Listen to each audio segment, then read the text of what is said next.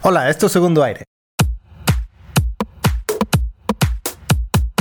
Un podcast donde encontrarás acciones clave para una segunda oportunidad de lograr esa salud óptima, energía máxima y una vida plena.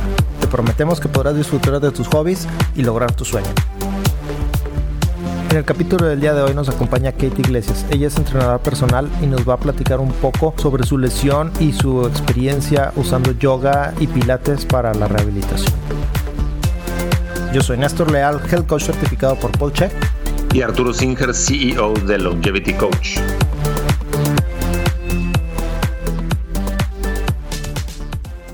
Hola Arturo, buenos días. ¿Cómo estás el día de hoy? Bien, Néstor, ¿tú qué tal? Excelente, comenzando aquí un, un, bonito viernes. El fin de semana de Monterrey va a estar fresco. Veo que tienes un dedo entablillado. ¿Qué pasó? Sí, ni me recuerdes. Justo la vez pasada platicábamos de cómo cuidarnos a la hora de hacer nuestros ejercicios y cometí el error de no atender correctamente una pequeña un pequeño dolor que traía en la mano. Fue haciendo jiu-jitsu pero pues es normal. La gente que hace jiu-jitsu sabe que estas cosas pueden suceder. Eh, lo que me sucedió en realidad es que precisamente no atendí mi, mi dolor me valió me fui a entrenar no encinté mis dedos y terminó fracturándose una falange Qué barbaridad. ¿Y ahora cuánto tiempo vas a estar sin entrenar? No, voy a seguir entrenando, pero con cuidado. Digamos que estoy estudiando la técnica, pero no le estoy echando todos los kilos al asador. Entonces no puedo rolar o luchar, pero sí puedo estudiar la técnica. ¿Mano izquierda o mano derecha? Es la mano izquierda. Y esto va a ser por dos semanas y media aproximadamente. Afortunadamente, el doctor que me revisó y la radiografía mostraron que es una fractura estable, no requiere clavo, no requiere placa, entonces es nada más tener paciencia y cuidar la mano y entablillarlo, no es necesario enyesarlo. Muy bien, excelente. Y esto nos lleva al siguiente tema, que okay. es el asunto de fracturas y de instrumental quirúrgico, este mal llamados este clavos, tornillos y demás.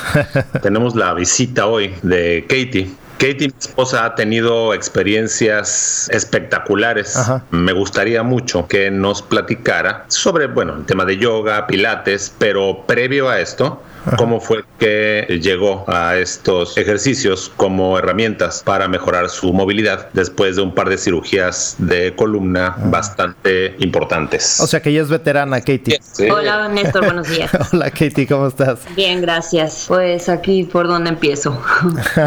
Yo soy entrenador personal y estoy certificada en Pilates. Yoga era la única que nunca tomé. Uh -huh. No, no es mi estilo. Me gusta entrenar más intenso en el gimnasio. Eh, la lesión que sufrí por la cual tuve que someterme a cirugía tampoco es una lesión por entrenamiento o por haber hecho mala práctica. Uh -huh. Es un defecto de nacimiento. Tuve un accidente en moto y en algún momento supongo que en ese accidente se rompió la vértebra y después de 20 años empezó a dar lata. Y después de 20 años porque gracias a mi fortaleza en el core, a nivel muscular, todo el entrenamiento que tenía, mantuvo la vértebra en su lugar. Uh -huh. Muy bueno. Y se fue desplazando poco a poco. Iba a ser inevitable y a lo mejor si no hubiera hecho todo el ejercicio que hacía, pues me hubieran tenido que operar en el momento de que me caí de la moto o a los 10 años, pero no a los 20. Quisiera interrumpirte ahí porque justamente ahora que me lastimé el dedo y que el doctor al revisarme me dijo, ¿sabes qué? La fractura está estable, el hueso no se está moviendo. Y es gracias a que yo estaba ejercitando mis manos constantemente y tenía los tendones y los músculos ejercitados. El que en tu estilo de vida tengas incluido el ejercicio ayuda a que tengas fortaleza muscular y si tienes algún accidente o alguna fractura, esa misma tonificación muscular ayude a que no sea tan grave el momento de, un, de una fractura, un accidente.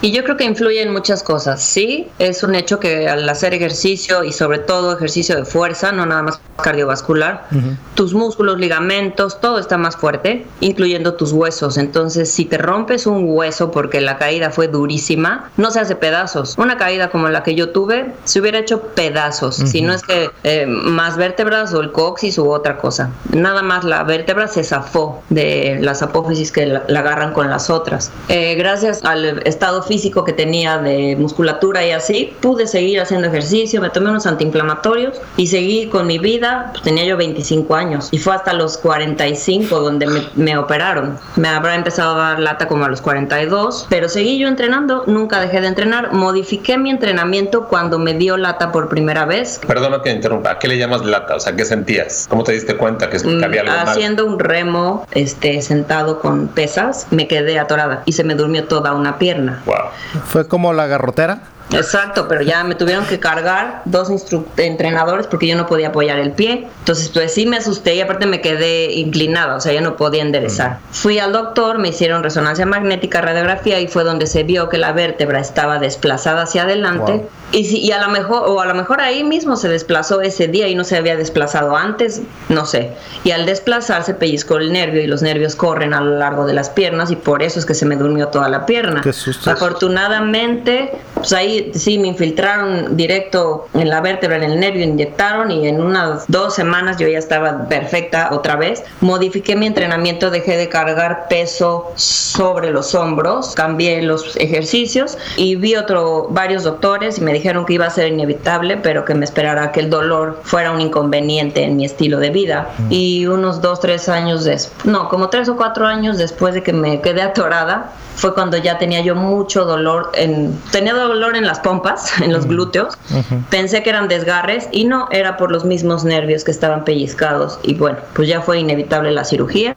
Me operaron mal la primera vez, a los ocho meses tuve que volver a hacer- empezar. Entonces fue muy doloroso, tanto física como emocionalmente. Pero si no tienes acondicionamiento físico, bueno, fuerza y estás bien, no te paras de la cama. O sea, una cirugía fuertísima. Son las lumbares, entonces tienes que estar fajado. Si no tienes abdomen y piernas para levantarte, no te paras. Tuve que aprender desde estar parada, mi cuerpo quedó distinto. Entonces tuve que aprender a moverme de otra forma, no como de cero, pero pues ya no era lo mismo. Como La- que el la peso, geometría de la columna, correcto. Me quedaron lastimados los flexores de la cadera, que es la fecha, que no quedan por completo, pero bueno, ya van más sueltitos. Pero ¿de cuántas horas fue tu operación? Porque también la posición, como te acomodan, tiene que quedar la espalda hacia arriba. Entonces te ponen como en una mesa y te agarran en cuatro puntos por los Apoyas hombros. las rodillas, luego flexionas la cadera y los flexores de la cadera quedan apoyados en otra parte y tus hombros. Pero la cama no tiene ajustes para los más altos y entonces lo que iban los hombres me quedó debajo del pecho.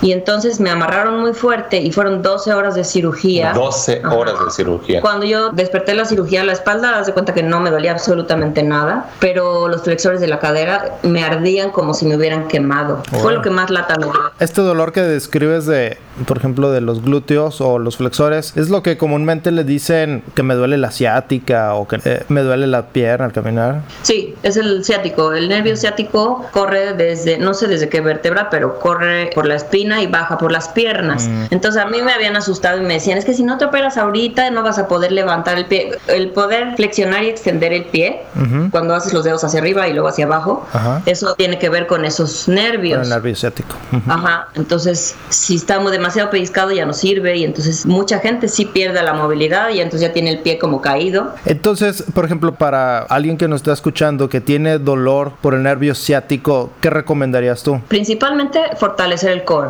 El core son todos los músculos del centro del cuerpo, que es el abdomen, la parte baja de la espalda, los oblicuos. Yo podría decirte que es importante fortalecer glúteos porque ayudan a que la espalda también esté fuerte y estable. Estabilidad le da al cuerpo, a todas las extremidades. El core, que es el centro del cuerpo, centro de gravedad. Entonces, un buen core te salva de muchas cosas.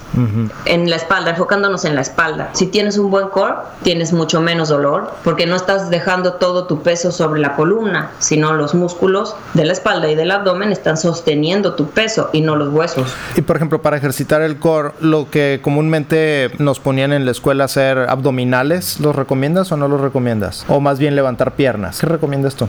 Yo haría más abdominales está bien, Ajá. inclusive planchas para empezar Planchas. a fortalecer, que son contracciones isométricas. En una plancha no hay movimiento ni de la espina ni de los hombros, estás en una sola posición posición y es un movimiento isométrico. Quiere decir que no, cambia. Está todo el tiempo en la misma. Y hay gente que no aguanta una plancha ni un segundo. Claro. Claro. Inclusive a pesar de ser gente que tú la ves y dices qué fuerte está pero en ejercicios como TRX que se requiere más coordinación o más fuerza del core es donde fallan. Otro detalle que quiero eh, mencionar sobre el core es que para deportes de velocidad o como béisbol que tienes que aventar una pelota o raqueta o etcétera, tener fuerte el core te hace más rápido en tus movimientos.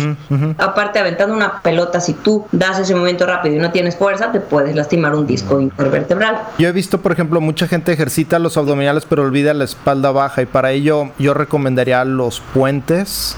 Tiene que ser en conjunto. Si trabajas un movimiento de abdomen, tienes que a fuerza hacer uno de espalda baja, porque van en conjunto. Es como cuando trabajas pecho y espalda. No puedes trabajar solo el pecho. Tienes a fuerza que trabajar la espalda, porque si no te empiezas a encorvar y el pecho está más fuerte y la espalda está toda laxa, o al revés. Oye, Katie, pero ¿y qué hay de los músculos interiores del abdomen? Por ejemplo, el diafragma o el piso pélvico, ¿también los tienes que ejercitar? Si ya dominas el movimiento, puedes estar haciendo abdominales y al mismo tiempo contraer el piso pélvico. Es un movimiento difícil cuando no conoces tu cuerpo o no sabes cómo contraer. Existen ejercicios que se usan mucho para embarazadas, pero los deberíamos de hacer todos para contraer el piso pélvico. Los Kegels, los famosos Kegels. Todos los de Kegels. Ajá. y también de, respiración. La respiración sería con diafragma, ¿verdad? Porque podemos respirar de dos formas. Podemos respirar con los pulmones o con el diafragma. O bueno, no con los pulmones. Explícanos tú que eres la experta en yoga y en pilates. Pues mira, experta en yoga no tanto. Pilates, me certifiqué como maestra de pilates y me enfoqué más en pilates de cama que de piso. Es un súper buen ejercicio para trabajar eh, elasticidad y flexibilidad y un poco de fuerza. Es un ejercicio donde no aumentas tu, frecuencia respiratoria ni tu frecuencia cardíaca y por lo tanto no tiene un efecto metabólico como cardiovascular. Me gustaría que volvieras a ver todos estos temas musculares, pero yo solamente quería regresar a la parte del ejercicio porque según lo que yo he estudiado es una ventaja de yoga es te enseñan a respirar con el diafragma, entonces ayudamos a fortalecer también el core al trabajar este músculo interior que a la larga puede ayudar a evitar también eh, hernias, por ejemplo, porque podemos fortalecer mucho los músculos exteriores, los abdominales o la espalda baja. El psoas, ¿no? el psoas. Las, hernias, eh, ¿hernias de qué tipo? Las hernias a nivel muscular no tienen nada que ver si tienes un diafragma fuerte o no. Okay. Yo tengo hernias en el abdomen y fue por el embarazo, porque se mm. distendió demasiado y se rompió la aponeurosis y entonces por esa aponeurosis rota es por donde se sale mm. lo que hay detrás. Pero no tiene nada que ver si estás fuerte o no. Es más, a lo mejor por tener los músculos abdominales tan fuerte, no pudo dar de más y por eso se rompió. Bueno, y entonces, eh, entrenamiento, lo que el ejercicio que regularmente hacías lo cambiaste por pilates y por yoga. Cuando me rehabilité, volví al gimnasio,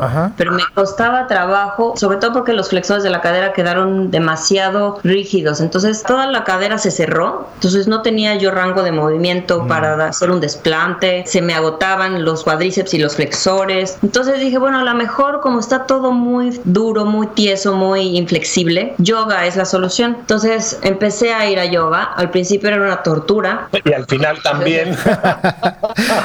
porque es como una tortura. Porque eres muy activa y esto es muy lento o cómo? Una tortura físicamente. Era muy doloroso para mí todos los estiramientos. Conozco muy bien mi cuerpo y sé hasta dónde. Nunca me forcé de más, nunca me lastimé ni nada. Pero para mí que es un reto el poder más, era un poco frustrante ver que se torcían como de hule. Como cuando yo no podía. Ah, exacto, como pretzel. Y sí hubo más apertura de cadera. Al principio no tocaba el piso si me flexionaba ah, ah, para tocarlo y, ahora ya lo toco. O sea, sí hubo un avance. Lo que estábamos platicando del retroceso en cuanto a tu fuerza muscular es impresionante, ¿no? Perdí muchísimo tono muscular, masa muscular que se cambió por grasa. Entonces, pues me ves del mismo volumen, pero yo que me conozco, mis piernas dejaron de ser musculosas y se volvieron no todo, grasa. Pues sí, fui un poco más flexible, pero perdí toda mi fuerza y la verdad, así que digas, híjole, qué flexible quedé, no. Y esto es interesante porque luego pensamos que yoga es el mejor ejercicio y a lo mejor sí, pero no para todos. Lo que platicábamos del libro de Body by Science de Macduff, un podcast pasado, sobre cómo ellos aseguran que el estiramiento solo sirve para hacerte más débil. Bueno, el caso de Katie es un caso típico de debilidad muscular por a lo mejor exceso de estiramiento, quisiera yo pensar, ¿no?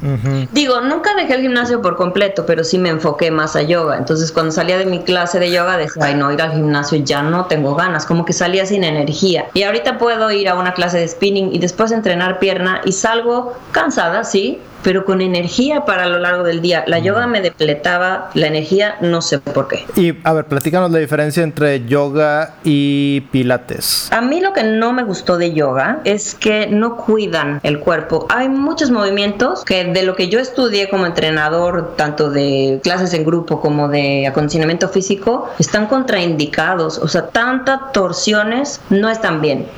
Y si no lo haces con cuidado o tienes la capacidad física, te puedes lastimar de por vida. En cambio, el pilates, el pilates son unos ejercicios que se inventaron, los inventó o los creó Joseph Pilates en la Segunda Guerra Mundial para rehabilitar a los soldados. Pilates es mucho más cuidado, con mucho más conciencia de movimiento. Este, los rangos de movimiento son hasta donde puedes. Te asisten con algunos aditamentos como son las camas o con los accesorios para pilates piso, pero es mucho más cuidado y mucho más pensado a nivel biomecánica para no lastimar o lesionar el cuerpo humano. Y la yoga sí, cada vez es un reto torcerte más y pararte en los deditos de las manos y está padrísimo, pero mm, no se me hace nada seguro, la verdad.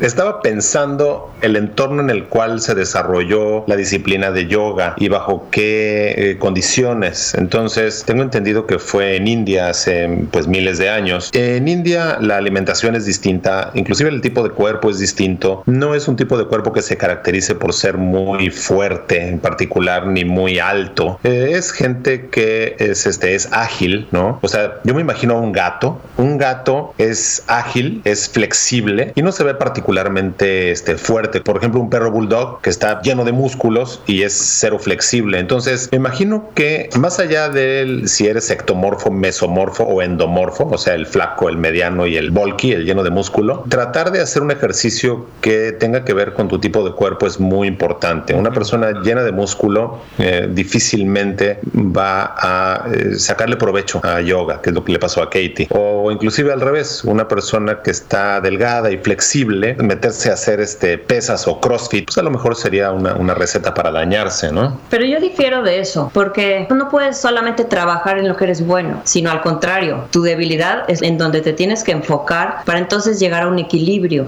Si yo solo trabajo fuerza, me voy a volver súper torpe y súper tiesa. Entonces, seguir con mis estiramientos sin excederme es importante, porque parte también de lo que me pasó eso fue que dejé de estirar y pues te vas haciendo tieso. Alguien que es muy flexible, si solo hace yoga, nunca va a tener fuerza ni tono muscular y al contrario, es mucho más difícil cuidar a alguien laxo o flexible que alguien fuerte con tono, porque esa laxitud te puede lastimar, porque como te puedes torcer como hule, no sabes hasta dónde. Mm. Y parte de lo que muchos maestros de yoga no enseñan es que tienes que girar o estirarte con los músculos que ayudan para que tú estabilices la articulación y entonces no haya un exceso de estiramiento para que no te lesiones. Pero, si la gente no sabe usar los músculos, no sabe ni cuál es el bíceps o el tríceps, pues es imposible que aprendas a tener control sobre lo que estás haciendo. O sea, lo que dices es que tienes que activar el músculo contrario del que estás estirando. Lo platicábamos después. Si los apretas los dos, te llevas la articulación. Si quiero estirar el bíceps femoral, el bíceps femoral es el que está atrás de la pierna, digamos Tienes que, apretar el cuádriceps, que es la parte de enfrente. Pero eh, sería interesante que los maestros tuvieran este conocimiento. Ahorita que decías, Arturo, sobre los orígenes del yoga, creo yo haber leído en alguna parte que yoga en realidad completo como disciplina tenía sus orígenes como una disciplina religiosa, ¿verdad? No es nada más, nosotros lo estamos considerando solo como ejercicio o rehabilitación. Sí, de moda aparte ahora, ¿no? Sí. Sí, y eso para meditación. De hecho, hay diferentes tipos de yoga.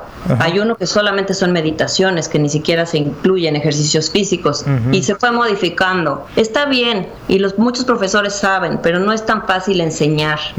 La vez pasada yo platicaba con Arturo sobre precisamente cuando yo practicaba yoga. A mí no me gusta porque soy muy poco flexible, pero como dices tú tengo que trabajar lo que más me duele o lo que más me cuesta trabajo es lo que debo trabajar. Independientemente de eso, recuerdo a mi maestra que si me indicaba cuando alguna sana no me salía, llegaba y con el dedo me apuntaba, tienes que activar este músculo y yo decía, ah caray, yo no sabía que tenía ese músculo, no sabía que lo podía activar. Entonces es importante que el maestro realmente tenga conocimientos, no sea nada más que tomar un curso en línea y ya, da clases de yoga, que tenga conocimientos para que realmente sea efectivo lo que estás aprendiendo y esa hora que le estás dedicando de tu tiempo. 10.000 horas de práctica para ser un maestro, ¿no? pero, pero conocimiento y que lo sepa pasar. Yo en donde tomé yoga, muy bien las maestras y los maestros enseñaban bien, mucho aprendí yo por el conocimiento que yo tengo, pero no es fácil ser maestro. Tienes que estar en control de todos tus alumnos porque es bien fácil que se lesionen. O sea, ¿quieres decir que un papelito no te hace maestro? No, claro que no. Gracias.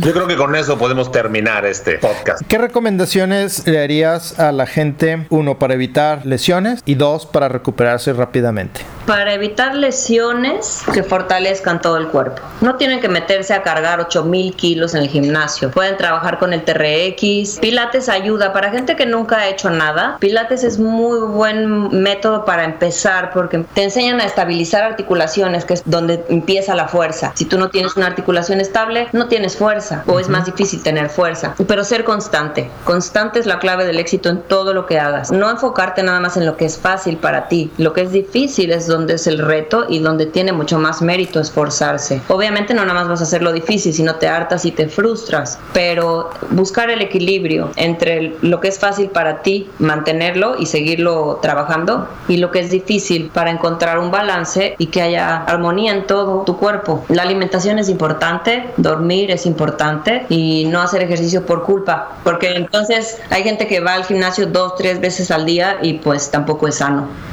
por culpa. Para bajar los tacos. Exacto. ya me lo comí, ahora voy y hago el doble. Pues no.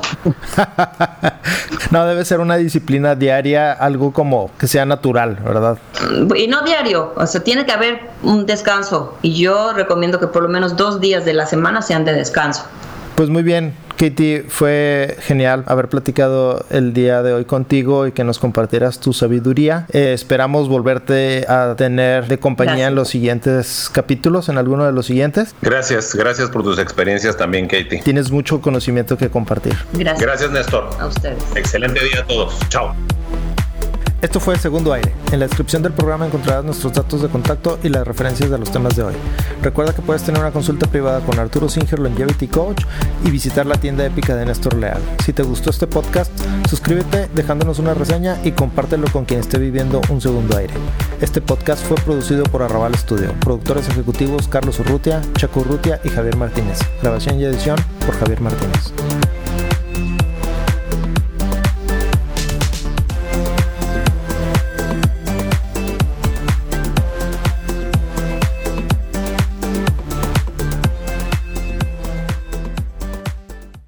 Este podcast se hace exclusivamente para propósitos de información general. Las declaraciones y opiniones expresadas en este podcast no constituyen consejos médicos. Este podcast, incluyendo Arturo Singer, Néstor Leal y los productores, se deslindan de cualquier responsabilidad por cualquier efecto adverso relacionado al uso de la información aquí contenida. Las opiniones de los invitados son propias y este podcast no promueve ni acepta responsabilidad alguna por las declaraciones de los invitados. Este podcast no hace representaciones ni da garantías de las cualificaciones o credibilidad de los invitados. Este podcast puede incluir promoción o publicidad pagadas para productos o servicios. Los individuos en este podcast pueden tener un interés económico directo o indirecto en los productos y servicios referenciados en el podcast. Si cree que tiene un problema médico, consulte un médico autorizado.